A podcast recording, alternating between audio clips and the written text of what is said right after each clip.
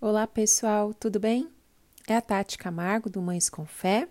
Se você ainda não nos segue no Instagram, por favor, siga hoje mesmo. Arroba mãescomfé.oficial. Todos os dias, às 7 horas da manhã, no horário de Brasília, eu estou ministrando curso Conhecendo a Deus e Fazendo a Sua Vontade. E aqui no podcast, você vai ter acesso ao conteúdo completo do curso é, para você fazer as suas anotações. É lógico que o livro ainda tem coisas a mais. Então, se você puder adquirir, seria muito bom para abençoar. Mas, sinceramente, eu nem sei se eles estão ainda é, publicando este livro. É um livro muito antigo, mas é super precioso. Nós estamos na unidade 1 e eu vou falar hoje para vocês sobre o dia 3 aprendendo a ser servo de Deus. Então pegue a sua Bíblia, seu caderno, sua caneta, a sua, o seu marker para deixar em destaque, né? Algum, alguma frase que eu falar, algum versículo. E separe 20 minutos para você ter esse tempo com Deus, estreitar relacionamento e, e fazer desse momento muito especial. Então, dia 3, aprendendo a ser um servo de Deus, né? Para ser servo de Deus, e nós precisamos ser o que? Moldáveis, e nós precisamos é, permanecer nas mãos do Mestre, né? Então, muitas passagens da Bíblia descrevem Jesus como um servo de Deus. Então, ele veio como servo, a fim de cumprir a vontade de Deus na redenção da humanidade. Né? Olha só o que o apóstolo Paulo diz a respeito de Jesus. Abre a sua Bíblia em Filipenses capítulo 2, dos versículos 5 ao 8. Tende em vós aquele sentimento que houve também em Cristo Jesus, o qual, subsistindo em forma de Deus, não considerou o ser igual a Deus, coisa que devia se devia aferrar, mas esvaziou-se de si mesmo, tomando a forma de servo, tornando-se semelhante aos homens, e achado na forma de homem, humilhou-se a si mesmo, tornando-se obediente até a morte e morte de cruz. Né? Nas instruções que ele deu aos discípulos sobre como servir, Jesus, o Filho do Homem, descreve a sua própria função de serviço. Então, aqui nessa passagem em Mateus, o próprio Jesus já vai descrever passo a passo de como ser um servo, a sua própria função do serviço. serviço. Então, abre lá sua Bíblia, em Mateus capítulo 20, versículos 26 a 28. Não será assim entre vós. Antes, qualquer que entre vós quiser tornar-se grande, será esse o que vos sirva. E qual que entre vós quiser ser o primeiro, será vosso servo. Assim como o filho do homem não veio para ser servido, mas para servir, e para dar a sua vida em resgate de muitos. Né? Jesus também falou sobre o nosso relacionamento com Ele, lá em João capítulo 20, versículo 21. Assim como o Pai me enviou, também eu vos envio a. Então, com base, olha só, para a gente refletir, com base nesses versículos que nós lemos, né? Como que você crê que deva ser um servo de Deus, né? Você alguma vez se esforçou ao máximo para servir a Deus e você sentiu-se frustrado quando nada de duradouro resultou do seu esforço? Às vezes a gente se sente assim, faz, faz, faz e espera ver resultado, frutos, né? Como que foi isso para vocês? Gostaria que vocês refletissem nisso. Para você, o que, que é ser servo? Você pode escrever aí no seu caderno, com as suas próprias palavras. O que é ser servo? Será que é só aquele que obedece? Né? Na definição mundana, servo é alguém que descobre aquilo que o seu mestre quer que seja feito e depois faz. Né? Então, o conceito que o mundo traz de servo é de alguém que vai ao mestre e diz: Mestre, o que quer que eu faça? O mestre manda e o servo vai sozinho e realiza a vontade do mestre. Mas este não é o conceito bíblico do servo. Né? A gente não pode tomar essa definição mundana como uma verdade bíblica. Né? Então é necessário se basear na definição do ser servo nos termos bíblicos. Né? Então, a passagem bíblica que nos traz uma definição mais próxima do que é ser servo é aquela passagem que está em Jeremias, que fala do vaso e do oleiro.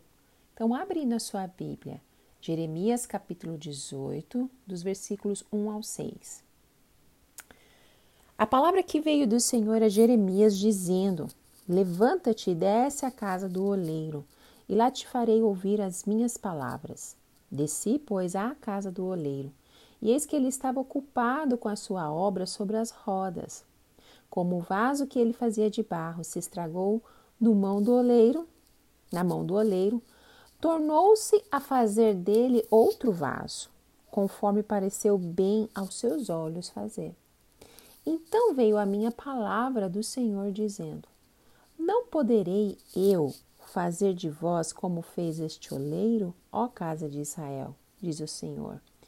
Eis que, como barro na mão do oleiro, assim sois vós na minha mão, ó casa de Israel. Hum, isso sim, isso aqui é uma definição muito importante, né? O barro, ele deve fazer duas coisas. Vocês concordam? Em primeiro lugar, o barro ele deve ser moldado. O barro ele deve responder ao oleiro, para que o oleiro faça dele o instrumento que desejar. Depois o barro deve fazer uma outra coisa. Ele deve permanecer nas mãos do oleiro. E quando o oleiro tiver terminado de fazer o instrumento desejado, este mesmo instrumento não terá habilidade para realizar coisa alguma, porque é preciso permanecer nas mãos do oleiro. Vamos pegar um exemplo? Vamos ver um copo. Um oleiro que deseja moldar um copo, fazer um copo, né? Suponhamos que esse oleiro tenha moldado, moldado o barro e formou o copo. O copo ele deve permanecer nas mãos do oleiro para ser usado da maneira como este achar melhor.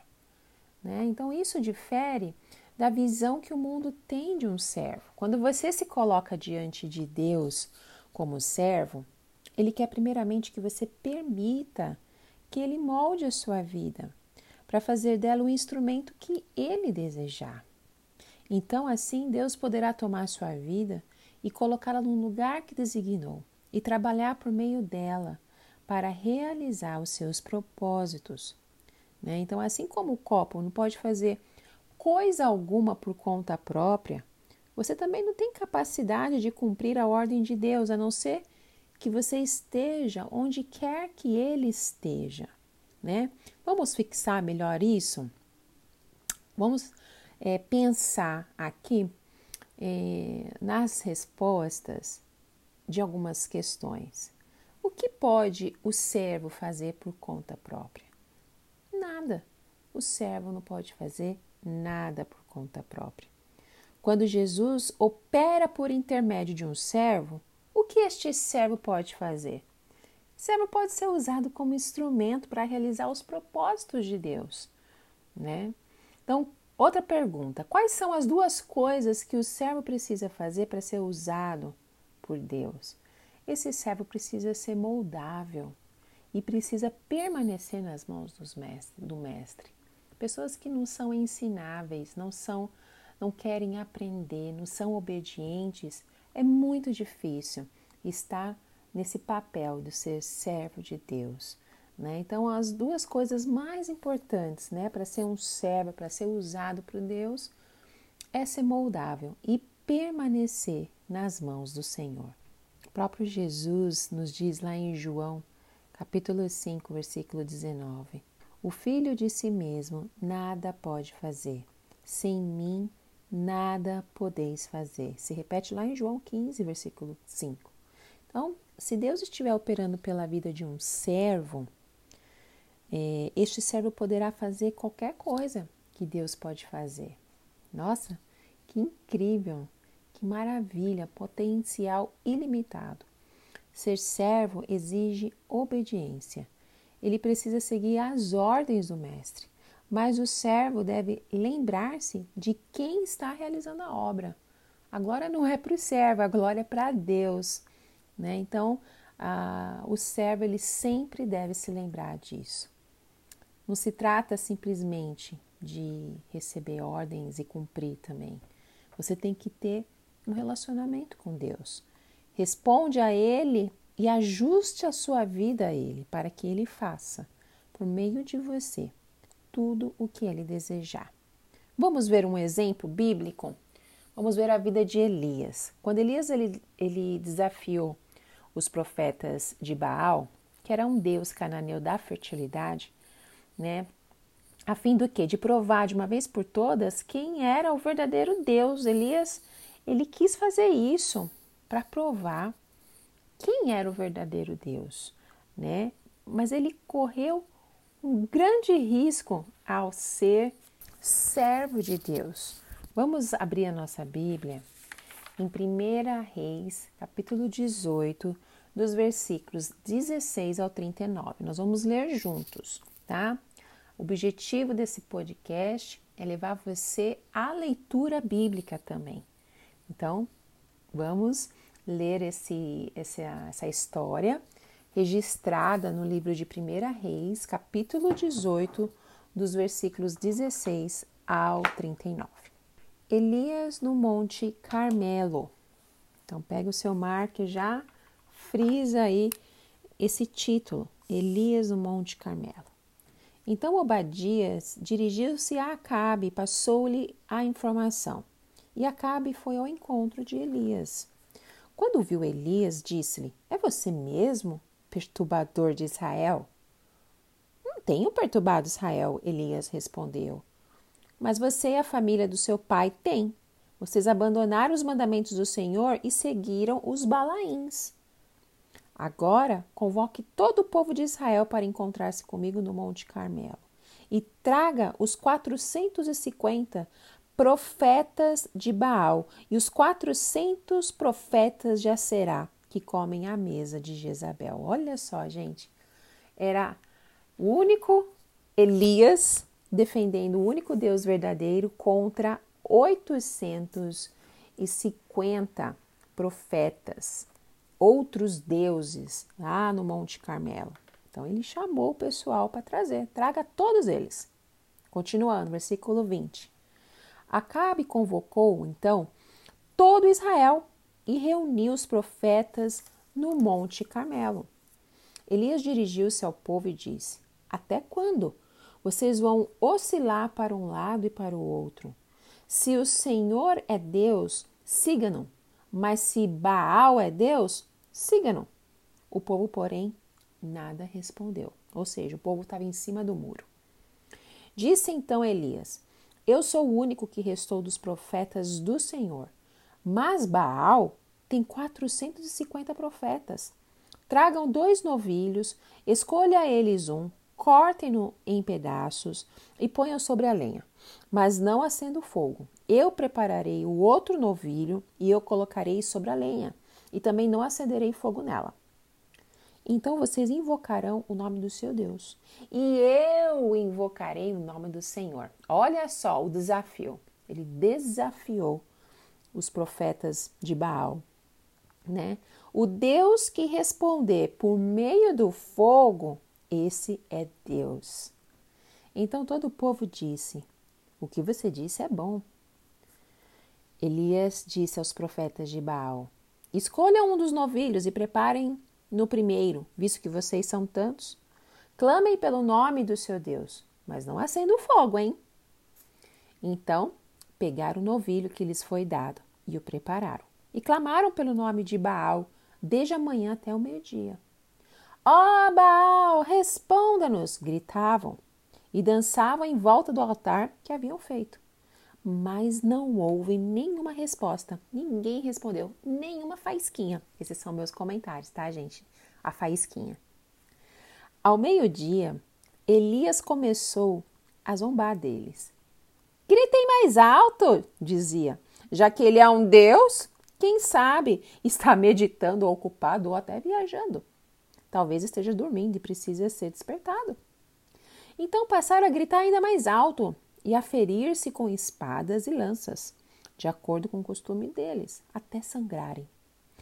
Passou o meio-dia e eles continuaram profetizando em transe até a hora do sacrifício da tarde, mas não houve resposta alguma. Ninguém respondeu, ninguém deu atenção. Versículo 30. Então Elias disse a todo o povo: Aproxime-se de mim. O povo aproximou-se e Elias reparou o altar do Senhor que estava em ruínas. Depois apanhou doze pedras, uma para cada tribo dos descendentes de Jacó, a quem a palavra do Senhor tinha sido dirigida, dizendo-lhe: Seu nome será Israel. Com as pedras construiu um altar em honra ao nome do Senhor e cavou ao redor do altar uma valeta, na qual poderiam ser semeadas duas medidas de sementes. Depois arrumou a lenha, cortou o novilho em pedaços e o pôs sobre a lenha. Então lhes disse: Encham de água quatro jarras grandes e derramem-nas sobre o holocausto e sobre a lenha. Façam novamente, disse, e eles o fizeram de novo. Façam pela terceira vez, ordenou, e eles o fizeram pela terceira vez. A água escorria do altar, chegando a encher a valeta. A hora do sacrifício. O profeta Elias colocou à frente do, do altar e orou: Ó Senhor, Deus de Abraão, de Isaac e de Israel, que hoje fique conhecido que tu és Deus em Israel e que eu sou teu servo. Frisa aí, gente. Pega o seu marker, a sua caneta fluorescente e frisa essa parte e que eu sou teu servo e que fiz todas essas coisas por ordem tua. Olha a obediência. Responde-me, ó Senhor, responde-me, para que este povo saiba que tu, ó Senhor, és Deus e que fazes o coração deles voltar para ti. Então, olha só o nosso Deus. O fogo do Senhor caiu e queimou completamente o holocausto, a lenha, as pedras e o chão. E também secou totalmente a água que estava na valeta. Quando o povo viu isso, todos caíram prostrados e gritaram: O Senhor é Deus, o Senhor é Deus. Hum, amém. Olha que incrível. Então, baseado nessa história, né? Nós temos aqui algumas perguntas para você responder. Então você vai dando pause aqui, tá bom? Então, a primeira pergunta: Elias era servo de Deus. Quantos profetas de outros deuses ele enfrentou nesse desafio do Monte Carmelo? Segunda pergunta: Qual foi o teste que Elias propôs a fim de provar quem era o único e verdadeiro Deus? Terceira pergunta: o que fez Elias ao altar do Senhor? Quarta pergunta: Por iniciativa de quem ofereceu Elias esse desafio? Sua própria ou de Deus? Quinta pergunta: O que ele planejava provar com essa experiência?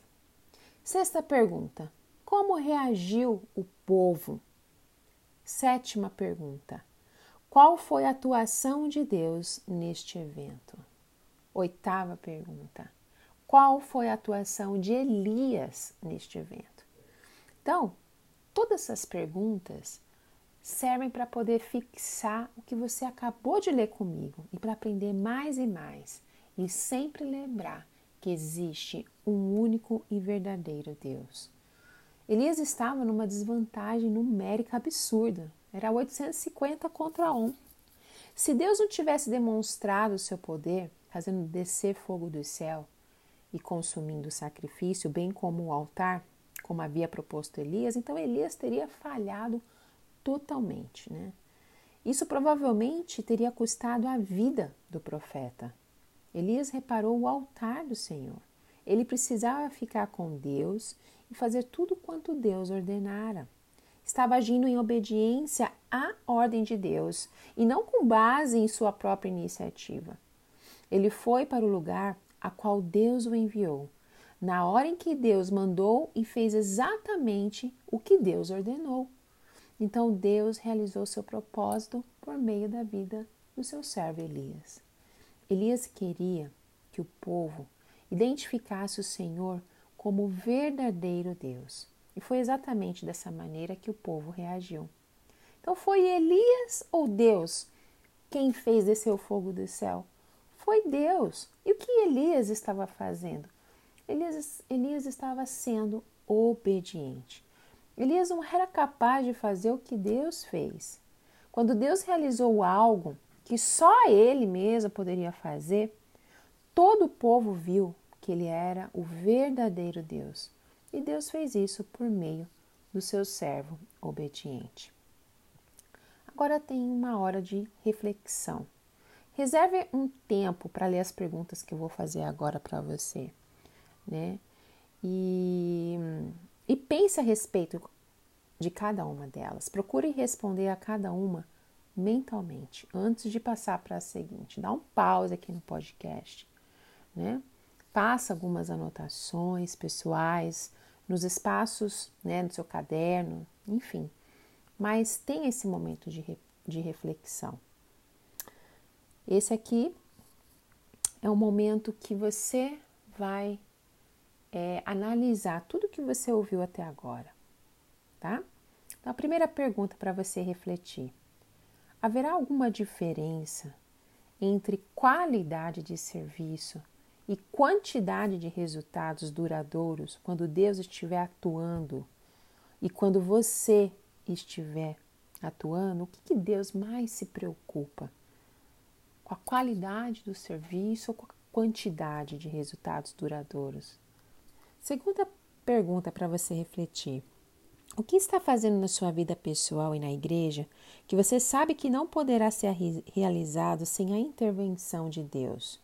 Será que muito do que estamos fazendo em nossa vida, igreja, pode ser realizado sem qualquer referência a Deus?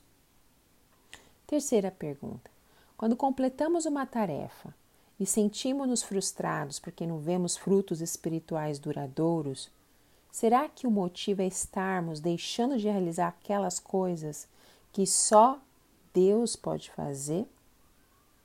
Então, são perguntas para você refletir. Né? Nós somos um povo ativo, não é mesmo? Nós queremos sempre estar fazendo alguma coisa. De vez em quando, você vai estar organizando algum evento, alguma atividade na sua igreja. Né? Se você vê alguém parado, você vai falar o quê? Vem ajudar a gente, né? Não fica aí parado, passa alguma coisa. Né? A gente sempre está em movimento. Mas Deus, ele age diferente. Ele quer que a gente faça, que nós tenhamos a, a, a iniciativa, que nós sejamos obedientes, né? Mas ele quer que a gente para para poder escutá-lo, né? Ele quer que nós iniciemos com ele um relacionamento de amor passar a conhecer Ele, ajustar a nossa vida a Ele. Devemos permitir que Ele nos ame e revele a Sua vontade em nós. À medida que Ele estiver atuando na nossa vida, Ele vai revelando. Virá a hora que será necessário agir, né? mas não podemos esquecer do relacionamento. Esse é o mais importante de tudo. Relacionamento com Deus deve vir primeiro acima de todas as coisas. Jesus disse para nós permanecermos nele. Isso faz parte, sempre lembra disso, do servo. Que precisa ser moldável e precisa permanecer. E isso se confirma lá em João 15, 5. Eu sou a videira, vocês sois as varas. Quem permanece em mim e eu nele, esse dá muito fruto, porque sem mim nada podeis fazer. Então, às vezes a gente fica lutando, né? Querendo controlar todas as coisas e sem o Senhor nós não vamos para frente, né? Então, sem o Senhor nós não podemos fazer nada, né? Deus quer que você o conheça melhor para ter uma experiência pessoal. Ele deseja ter um relacionamento de amor com você. Ele quer envolvê-lo nos propósitos do reino. Ele quer realizar a obra dele por meio de você. Então, se você quer ser um servo de Deus, você precisa descobrir onde está o Mestre, pois é lá que você deve estar, né?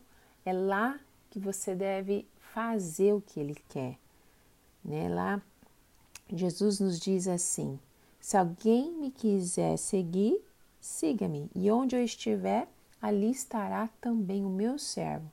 Se alguém me servir, o Pai o honrará. Né? Então, descubra onde está o Mestre, pois é lá que você deve estar.